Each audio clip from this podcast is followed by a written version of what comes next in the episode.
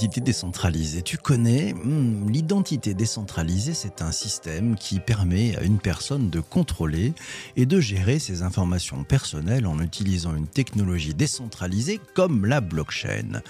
Cela signifie que les informations ne sont pas stockées par une seule entreprise ou une organisation centralisée, mais que ces informations sont plutôt réparties sur un réseau décentralisé de nœuds. Ouais, ça donne aux utilisateurs plus de contrôle sur leur vie privée et leur sécurité en ligne. Alors, quels sont les enjeux pour nous tous? Qu'est-ce que ça va changer dans le modèle, le fait de reprendre possession de ces données personnelles? Comment allons-nous passer à une sorte de RGPD 3.0 grâce au Web 3 pour y voir plus clair et bien comprendre, j'ai invité dans ce nouvel épisode du podcast Le Web3 Café Jacques-André Finch-Lumberger, directeur des opérations de Blockchain for Good. Oui, tu sais, c'est l'association qui a pour objectif principal de contribuer à la recherche en matière d'innovation numérique qui concourt à la réalisation des objectifs de développement durable adoptés par les Nations Unies.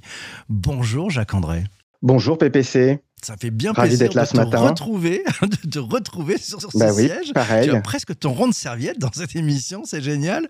Euh, l'identité décentralisée, première question peut-être pour euh, que tu nous donnes un éclairage euh, avant de prendre les questions des, des participants à, à, ce direct comme chaque matin.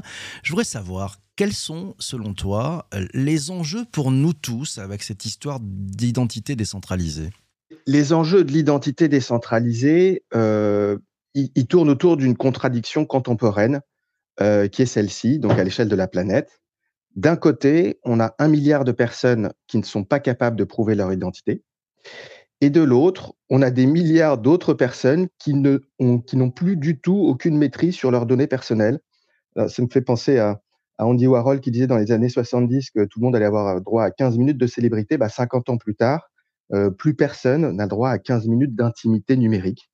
Et l'identité euh, numérique décentralisée, elle vise à, résoudre cette, euh, cette contradiction euh, entre certains qui ne peuvent pas prouver leur identité et d'autres qui se font un peu piller leurs données personnelles en, permanence. Donc vous avez choisi votre camp, si vous nous écoutez, vous avez choisi votre camp. Vous vous faites J'avoue, c'est assez radical. c'est radical, j'adore, j'adore. Peut-être justement pour comprendre le concept d'identité décentralisée, un mot rapide sur ce que c'est que l'identité centralisée. On y est tellement habitué qu'on fait peut-être plus, attention. Nous, vous, euh, moi, on passe son temps à disséminer des informations personnelles auprès de tiers. Alors ça peut être euh, des services privés, euh, un service sur le web, mais ça peut être aussi des services publics. Je suis enseignant à Paris 2 tous les ans, on me demande euh, la photocopie de ma carte d'identité, la photocopie de ma carte vitale, etc., etc. Je ne sais pas très bien où, ça va. En tout cas, on passe tous son temps à disséminer des informations personnelles auprès de tiers qui les centralisent et qui, bah, parfois, euh, se font hacker et il y a des leaks de, de, données, etc. Donc, le concept de l'identité personnelle, de l'identité euh, décentralisée, ça consiste à redonner la maîtrise de ces données personnelles à un utilisateur.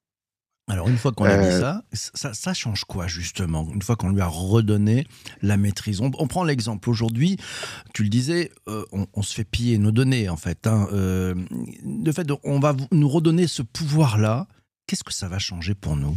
Alors concrètement, le paradigme de, de l'identité décentralisée, ça repose sur ce qu'on appelle un triangle de confiance.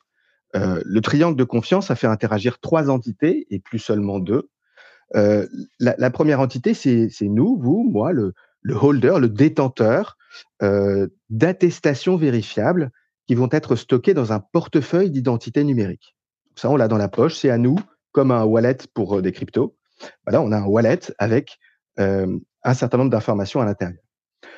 Ensuite, la deuxième entité qui interagit, c'est un émetteur. Alors, on va prendre un exemple concret, par exemple une université ou une école euh, de laquelle vous avez été euh, euh, diplômé, qui va vous émettre une attestation vérifiable, verifiable credential, sur votre portefeuille qui correspondra au diplôme que vous avez bien eu.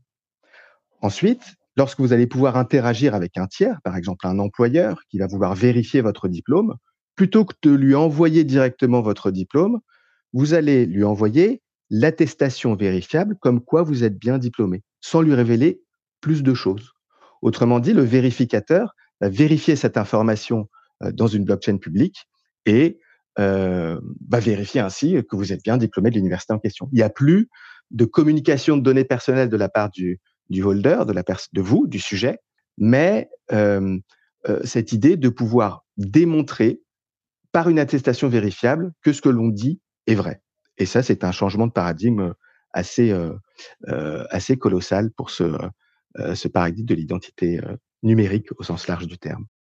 Alors c'est passionnant parce que ça veut dire si j'ai bien compris, c'est-à-dire qu'il y a une technologie qui va permettre de finalement de, signaler un drapeau vert, c'est bien lui, ou on, atteste bien que c'est bien son diplôme, sans jamais avoir finalement de, passage de données autre que le drapeau entre différents serveurs informatiques, c'est bien ça? Voilà, et en plus, euh, cette idée d'identité euh, numérique décentralisée, euh, c'est pas un nouveau logiciel euh, qui est proposé par un prestataire. Ce sont des standards informatiques qui vont normaliser des mécanismes d'échange qui sont basés sur la cryptographie. Ces standards, ils sont open source, ils sont publics et ils sont en, cours d'élaboration à l'échelle mondiale, notamment par le, le W3C.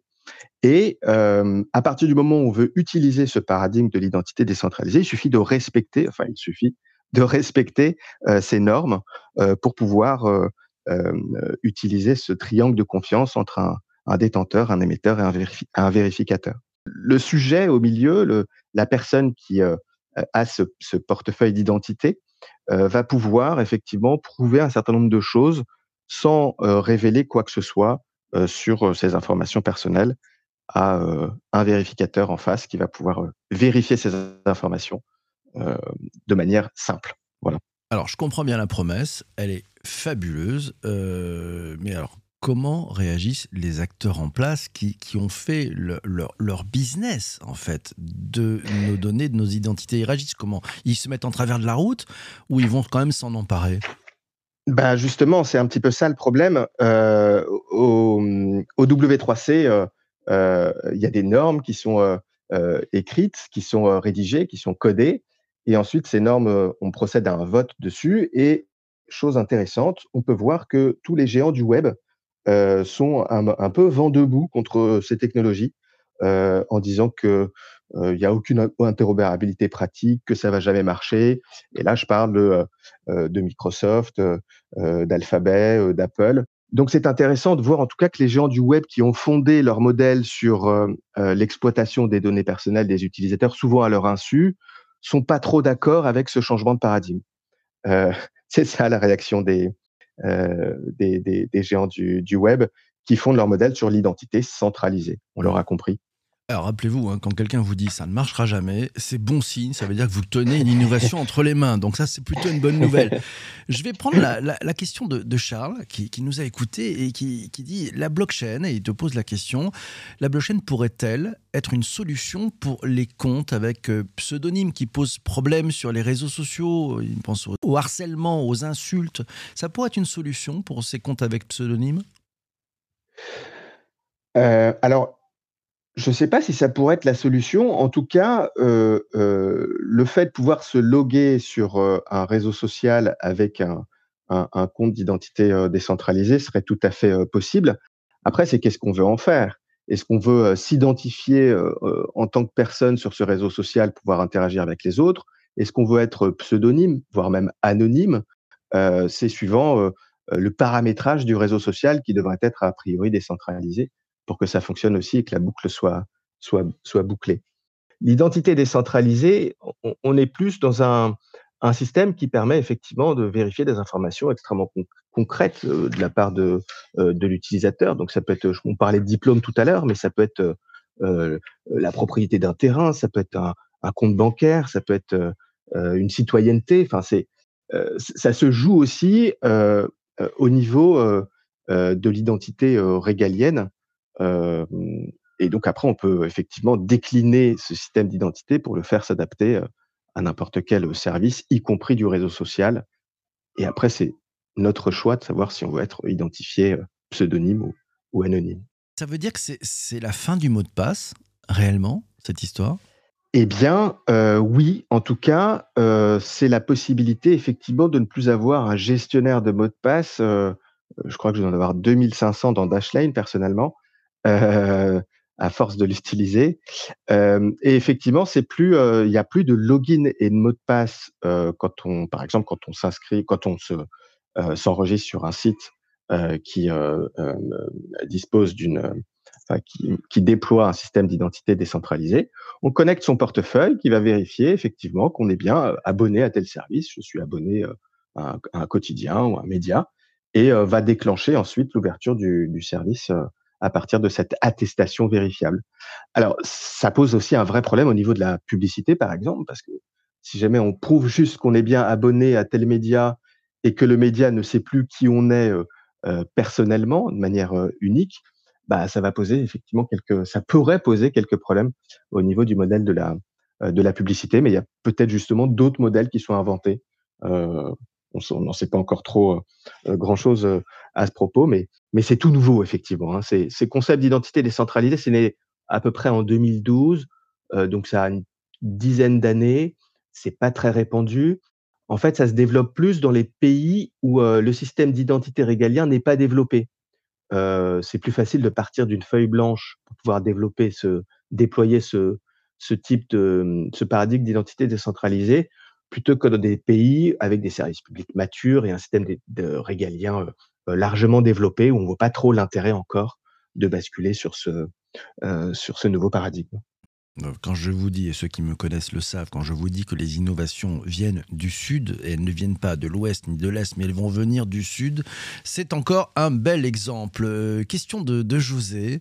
Il te demande dans, quelle mesure euh, cette identité décentralisée peut être compatible avec l'identité numérique proposée par France Connect ou La Poste qui veulent être des tiers de confiance dans ce dispositif?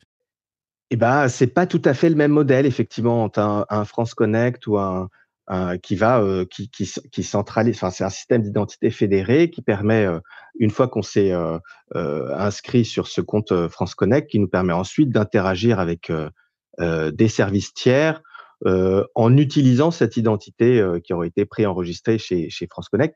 C'est un modèle d'identité centralisée. Alors, euh, est-il garanti parce qu'il provient de l'État? Euh, Pourquoi pas? En tout cas, on est encore dans une conception euh, où une entité centralise l'intégralité des informations personnelles des citoyens. donc, c'est en, informatique qu'on appelle ça un peu un pot de miel. Ça attire la convoitise de, de, hackers ou de pirates. et c'est justement ce qu'essaie de résoudre en partie ce paradigme d'identité décentralisée où euh, euh, ce qui circule sur le, sur le réseau, euh, ce sont plus des éléments cryptographiques qui sont inutilisables par, par un hacker. Et, et pour vérifier l'identité d'une personne, on va vérifier dans une blockchain publique que ce que la personne raconte, si la personne, si ce que la personne raconte est, est vrai ou non. et là, il y a plus d'informations en clair qui transitent littéralement sur le, sur le réseau. Si, je comprends bien, parce que tu, me parles de. ça, c'est plus en clair, mais ça reste public. Alors, euh, comment on fait? Parce que si c'est public, on sait qui c'est derrière, ou, c'est en fait, c'est juste des codes, c'est juste des identifiants, c'est juste des tokens. Euh, et en fait, c'est la somme des tokens qui permet de valider que c'est bien euh, parce que la personne qu'on a en face ou l'outil qu'on a en face est, bien celui-ci.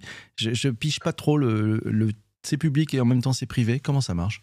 En fait, c'est dans cette euh, euh, blockchain publique euh, seront inscrits la signature de l'émetteur. On va reprendre cette, idée d'université ou d'école pour que ce soit parlant. Lorsque l'émetteur va, signer votre, votre diplôme et va vous envoyer votre attestation vérifiable, c'est une affaire qui se passe entre lui et vous, ce qui va être enregistré dans la blockchain, dans une blockchain publique, est absolument illisible à quiconque. D'ailleurs, il n'y a pas de données personnelles à l'intérieur de cette blockchain. Ensuite, vous, en tant que détenteur, avec vos attestations vérifiables sur un portefeuille, vous allez signer cette attestation vérifiable, pardon. Et lorsque vous la présentez à un vérificateur, celui-ci, euh, je vous dis, en se basant sur des mécanismes liés à la cryptographie, va vérifier dans cette blockchain publique que ce que vous dites est vrai en vérifiant que votre signature correspond bien à une attestation vérifiable qui a été émise par un émetteur dont la signature est aussi publique. On sait que c'est l'université Paris 2, par exemple, et que là, il n'y a pas de doute, en tout cas, sur l'émetteur qui aurait émis ce, diplôme. Et, il n'y a pas de, il n'y a pas de transfert de données personnelles à aucun moment, ni euh, de données personnelles enregistrées sur cette blockchain, cette fameuse mmh. blockchain euh, publique. Mmh. Tiens, Anne te demande, euh, et côté des, juristes, côté juridique, ça donne quoi? Les, juristes adhèrent à fond ou ils, ont, ils sont encore un peu regardants? Effectivement, c'est c'est très nouveau pour, pour des, des juristes. je pourrais citer effectivement les travaux de Thibault Langlois-Berthelot, qui est doctorant en droit à l'EHESS, précisément sur, sur ce sujet. Euh, donc, euh, non, non, l'intérêt est, là euh, de la part de juristes, de la part de d'États pour certains, de la part d'universités. L'université de Lille en France est, moteur sur cette idée d'attestation vérifiable autour des diplômes notamment. Donc il y a un, écho, il y a un réel écho auprès d'un certain nombre de, personnes, y compris des juristes qui trouvent ça assez passionnant. Zuber a une question, il dit, bon, et, si on perd son portefeuille? On a entendu depuis des années de nombreuses personnes qui ont, perdu leur portefeuille numérique et qui ont perdu, probablement avec les cryptos, des millions de dollars. Si on perd notre portefeuille avec notre identité numérique, est-ce qu'il y a une solution qui est déjà envisagée? Oui, alors il y a, c'est un petit peu d'ailleurs comme ces, ces, euh, wallets euh, de crypto dont on perd les clés. À partir du moment où, ce, portefeuille d'identité repose sur un HD wallet, ce qu'on appelle un hierarchical deterministic euh, wallet, un, portefeuille déterministe hiérarchique. On peut récupérer son portefeuille euh, en renseignant une phrase euh, mnémotechnique, hein, une seed phrase qui est générée lors de la création du, portefeuille. Donc effectivement, il faudra penser à, noter cette suite de, mots. Alors c'est 12 mots ou 24 mots. ce qui peut d'ailleurs euh, aussi euh, poser euh, un certain nombre de problèmes, parce qu'à partir du moment où un tiers tombe sur cette liste de, 12 ou 24 mots, bah, quelque part, il pourrait, avoir accès à votre portefeuille d'identité. Et bah, il y a un certain nombre d'innovations technologiques autour de cette, notamment de la perte d'identifiant. Il peut y avoir aussi des portefeuilles multisignatures. Ça veut dire que pour récupérer euh, votre portefeuille d'identité dont vous auriez perdu la, clé, euh, vous allez pouvoir faire interagir d'autres personnes autour de vous euh, qui auront signé en même temps que vous sur ce portefeuille pour pouvoir le, débloquer. En tout cas, tout ça est en gestation, tout ça est, réfléchi par, par à la fois des ingénieurs, des juristes, des sociologues pour faire avancer ces, ces sujets, puisque le propre d'un portefeuille de crypto ou d'identité, bah, c'est d'en avoir la maîtrise et donc d'en être responsable. Donc effectivement, on ne peut pas faire mot de passe oublié et un tiers va nous renvoyer euh, un mot de passe pour pouvoir y accéder à nouveau. Fabrice, euh, te dit l'Estonie est réputée très en avance sur la gestion des identités. Est-ce que leur modèle est décentralisé? Alors le modèle de l'Estonie, effectivement, euh, euh, on en parle beaucoup. C'était le, premier voyage d'Édouard Philippe euh, lors du premier mandat d'Emmanuel Macron. C'était de partir en Estonie pour voir comment fonctionnait ce, petit pays qui a fait une bascule intégrale sur, sur le numérique. Et, en fait, alors c'est un système qui s'appuie en partie sur des registres décentralisés, mais dont l'État, sur lequel l'État a, a, la main. Euh, et c'est une solution d'ailleurs qu'ils vendent à d'autres à d'autres pays. On n'est pas du tout sur une, une, une blockchain euh, publique qui permettrait euh, d'enregistrer ces systèmes d'identité DID et, et, Verifiable Credential. Bon, ça mérite de, de, fonctionner en Estonie avec des niveaux de sécurité qui sont bien plus élevés que, que, que d'autres systèmes d'identité centralisés, mais ce n'est pas effectivement ces normes du W3C euh, autour de l'identité euh, décentralisée qui sont déployées en, Estonie. En plus, euh, le mot blockchain pendant un temps était un peu sulfureux, donc ils voulaient pas admettre que c'était une blockchain. Et puis après, le mot blockchain est arrivé un peu à la mode, donc j'ai dit ah bah finalement ce qu'on fait c'est quand même de la blockchain. Et voilà, mais ça reste un système euh, euh, propriétaire. Mmh, euh, tu, as posé une question quand on était dans, la, dans, la, green room, toi et moi, avant de démarrer cet épisode. tu t'es dit, j'aimerais bien poser une question aux participants. Tu leur as demandé, que pensez-vous de l'identité décentralisée? Je, vais sélectionner trois réponses et je, voudrais que tu, je, vais te, je vais te les donner et je voudrais que tu réagisses ensuite dessus. La, première, c'est Hubert qui a cette question, que pensez-vous de l'identité décentralisée? A répondu, t'a répondu. C'est le rêve de prouver mon identité sans la donner. J'adore, c'est presque une punchline. Euh, Charles me dit c'est un mélange, euh, un peu de peur car il y a une grande part d'inconnu sur la sécurité, mais aussi une motivation pour reprendre la maîtrise de nos données. Et puis Vincent euh, nous dit, nous vivons un paradoxe. Nous sommes tous hyper décentralisés et nos datas sont partout, donc déjà centralisées. Quid de la propriété? Il a du mal à croire qu'on puisse revenir réellement vers une data mieux maîtrisée. Mais le Web3 nous donne l'occasion d'essayer, dit-il alors. Allons-y et on verra bien. Ta réaction là-dessus? Rebondir sur la, première remarque, effectivement, euh, c'est vraiment ça, c'est prouver quelque chose sans révéler l'information. Je peux prouver... Euh, quand euh, un jeune de 18 ans peut prouver euh, pour rentrer dans, un, dans, un, dans, une boîte de nuit, par exemple, ou dans un bar, qu'il a plus de 18 ans sans avoir à présenter euh, son passeport ou la personne qui est devant l'établissement va pouvoir voir son nom, son adresse, etc., etc. Donc c'est la possibilité de, prouver quelque chose sans révéler l'information. Assez fabuleux. sur, la, deuxième remarque, euh, oui, c'est assez vertigineux. Enfin, c'est la deuxième et la troisième d'ailleurs que je, que je lis. C'est assez vertigineux de s'imaginer que euh, il est possible de sortir de ce modèle d'identité centralisée, d'autant plus qu'on est biberonné à ça depuis les années, euh, je sais pas moi, 2010. Euh, le web, euh, on dit 2.0. À partir du moment où les les personnes sont devenues productrices de contenu, utilisatrices de services en ligne, euh, sur euh, tous nos réseaux sociaux euh, et autres applications de messagerie instantanée. ça paraît effectivement assez lointain de pouvoir changer de modèle, mais si jamais on se dit ça, j'ai l'impression que c'est la, c'est la, c'est la fin de tout. En tout cas, c'est la, c'est la meilleure manière de, pérenniser et consolider ce modèle un peu, un peu absurde qui a pu se construire par manque de régulation, par manque de législation, et qui fonde ce qu'on appelle le capitalisme de surveillance, inventé par euh, euh, Google dans les années 2010, euh, qui est littéralement fondé sur l'exploitation personnelle des données à l'insu des gens, et ce qui paraît a priori totalement contradictoire avec n'importe quelle liberté publique et n'importe quel juriste, en tout cas, qui pourra vous dire que le monde dans lequel on vit aujourd'hui, on marche un peu sur la tête, mais on s'en rend plus compte tellement on est habitué à ça. Et ben, en tout cas, sur la notion d'identité numérique, il y a une alternative euh, là qui est en train d'émerger euh, depuis une dizaine d'années. C'est des standards informatiques, c'est open source, c'est extrêmement sécurisé. Euh, c'est bien moins cher à déployer qu'un système d'identité régalien classique centralisé, d'où l'intérêt d'ailleurs de ces pays de ces pays émergents pour ces pour ces systèmes.